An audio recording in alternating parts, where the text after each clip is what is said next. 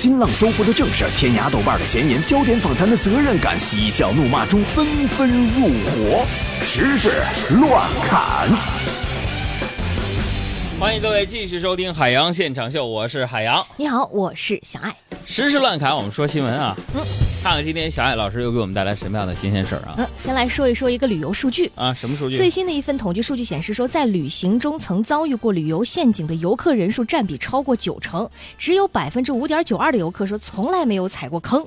而在诸多的旅游坑当中，哈，说景点商业化严重是被游客抱怨最多的，其次呢就是买到了伪特产呐、伪小吃或者是一些景点夸大宣传。而在旅游的各个环节，从食宿到交通，几乎都可能埋藏着旅游陷阱。这些陷阱有很多人掉进去了，嗯是吧？在这些坑啊，最恐怖的就是那句话。哪个？你看，这来都来了。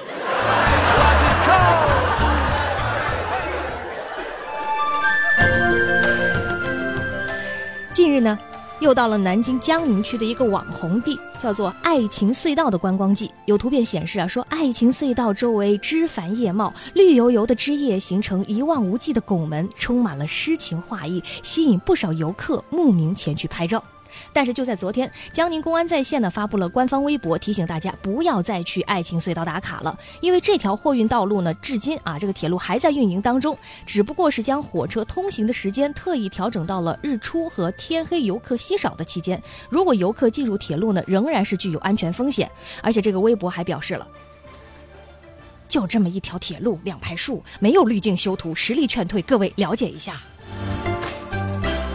这很多人都想知道这个爱情隧道什么样、啊？如果你想查看一下络绎不绝的人群去看的这个隧道什么样，可以给我们公众账号回复“隧道”两个字儿，嗯，来看一下啊。这个隧道的网红版图片和警方微博实拍图片的对比照。嗯，那不得不说啊，从这个江宁公安在线发布的图片来看啊，嗯警察叔叔的拍摄技术啊，嗯，果然是实力劝退。昨天下午呢，有人在北京门头沟幺零九国道上拍到了一组图片，嗯，一只鸵鸟在马路中间穿梭，被群车包围，不知所措。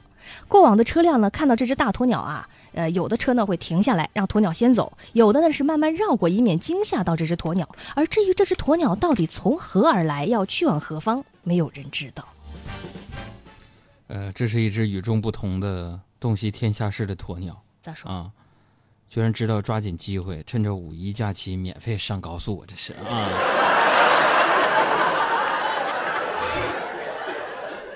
只见那个大鸵鸟啊，矗立在高速中央，内心想起了这样的一首歌。你问我要去向何方？我指着大海的方向。再来说，这两天呢，知乎平台上啊曝光了一份抖音社区规则，其中呢列举了一些禁播的相关内容。有人就发现说，小猪佩奇被列为了禁止元素。目前呢，有人在抖音平台说搜索了一下，的确已经搜索不到小猪佩奇的内容了。How's it go? Not too slow when I get low down. It's a dirty boogie. 很多朋友就问我们说，这个佩奇到底是什么啊？尤其是是叔叔阿姨，在这儿呢，我给大家去解释一下，这佩奇是干嘛的？佩奇者，生而为猪，大不列颠人也。父与母婚，生佩奇与乔治。佩奇本为五岁稚童，初露锋芒，以鬼畜为生，后以表情包、段子、短视频、带货网等利器爆红于网络。被封为社会人之楷模。今日，且为诸君细细道来，顶级流量佩奇是如何成为社会人的？这个四月，社会我朱姐火爆了一把，是什么神奇的力量让她成为顶级流量明星，站上诸生巅峰？首先，佩奇的画风并不只是吹风机那么简单，扁平化的设计风格看似粗糙诡异的画风，实际上是为了照顾幼儿无法辨识立体物的生理特点。在这部动画片里，所有的角色对白和情节设定都符合三个原则：不用难字，没有长句，不含偏见。妈，我们几个吹风机跑到水头不漏电呐！在占领孩子和家长的市场后，佩奇具有延展和可塑性的剧情，又给鬼畜提供了相当不错的素材。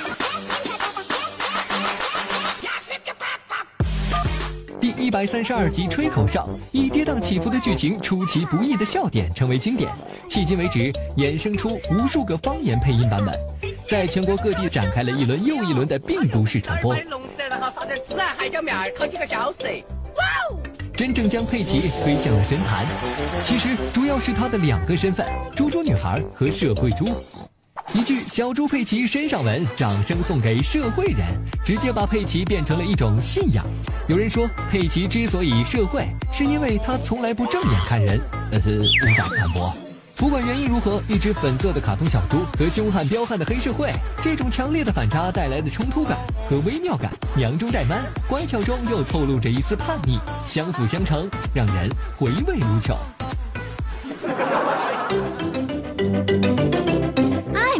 Pig. This is my little brother George. This is Mummy Pig. And this is Daddy Pig. Peppa Pig. 本来动画片整挺好，后来大家整什么社会人这种特别乌烟瘴气的东西，所以疯了也是该不多的。你，我们再来说这个五一长假，嗯，五一小长假呢，小龙虾已经是陆续爬上了各大餐馆的菜单。嗯不过记者发现呢，今年北京的马小属于高价入市，进货呢普遍上涨了百分之二十五左右。以前呢，很多人都觉得说小龙虾呀是价廉味美，被称为夜宵界的网红。但是现在有人粗略算了一一笔账啊，说吃顿小龙虾人均呢可能要一百七十块钱左右，完全不在平民化。我手里边还有一个专家的提醒，就是提醒广大市民，小龙虾一次最多只能吃吃一斤啊。那么这个新闻出来之后呢，很多朋友就说：“哎，这只能吃一斤。”嗯，你现在想想，这个建议多么的良心，是吧？就是为了我们的钱包健健康康度过这个夏天。那人家专家是煞费苦心，你明白吧？你吃多了，你能买起吗？卖的太贵了，我们买不起呀。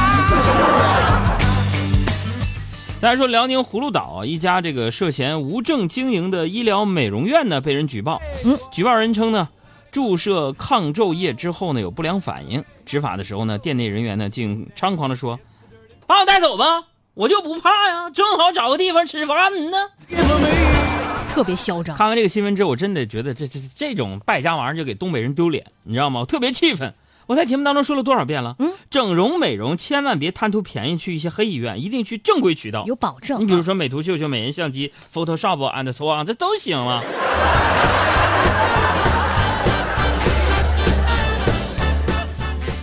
再来说，最近呢，迪士尼推出了一种智能夹克啊，说可以让人体验被拥抱的感觉，啥意思？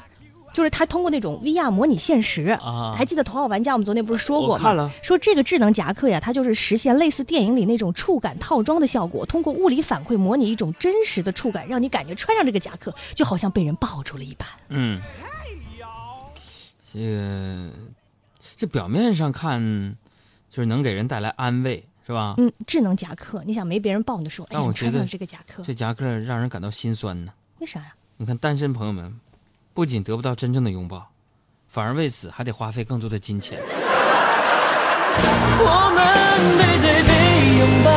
哎，朋友们，不是我事儿多啊，不是我事儿多啊，咋了就？我一直没整明白这这刚才这句歌词，啊背对背拥抱，这是一种怎么怎么怎么样才能完成的一个动作？这歌，键盘老师今天既然放这首歌了，你看我们背对背拥抱，各位背对背拥抱怎么能完成这个高难动作呢？现在你可以给我们的微信公众号回复一个关键词“拥抱”，你看看我们的理解对不对？背对背拥抱，哎，回复“拥抱”。再来说啊，BBC 系列节目《行星天球》第二季的工作人员呢，说在拍摄的时候来到了南太南大洋上，结果呢，一只不请自来的企鹅客人惊喜亮相，飞到了他们的船上。然后呢，这只企鹅发现好像来错了地方，又急急忙忙的跳了下去。这工作人员也不用太激动啊，人家企鹅可能就是问问你，嗯，哥充 Q 币不？再来说，为了让学生们了解到生命的可贵，日本呢有高中开设了一门课程，就是让学生花半年时间去养育一只小鸡，等到小鸡成年之后呢，再由自己亲手做成食物吃掉。面对餐盘里的炸鸡啊，学生们双双掌合十，心情呢有点复杂。太残忍了，我天哪！根据我多年生活经验，这所高中的教育方式啊，能不能取得良好的结果不说啊，那如果最后孩子们吃到的鸡肉真的很好吃的话，嗯这次历时半年的课程，最后的教育意义可能会变成：美食来之不易啊。那家自己养的鸡吃掉，哎呦，心里面真难受啊！残忍。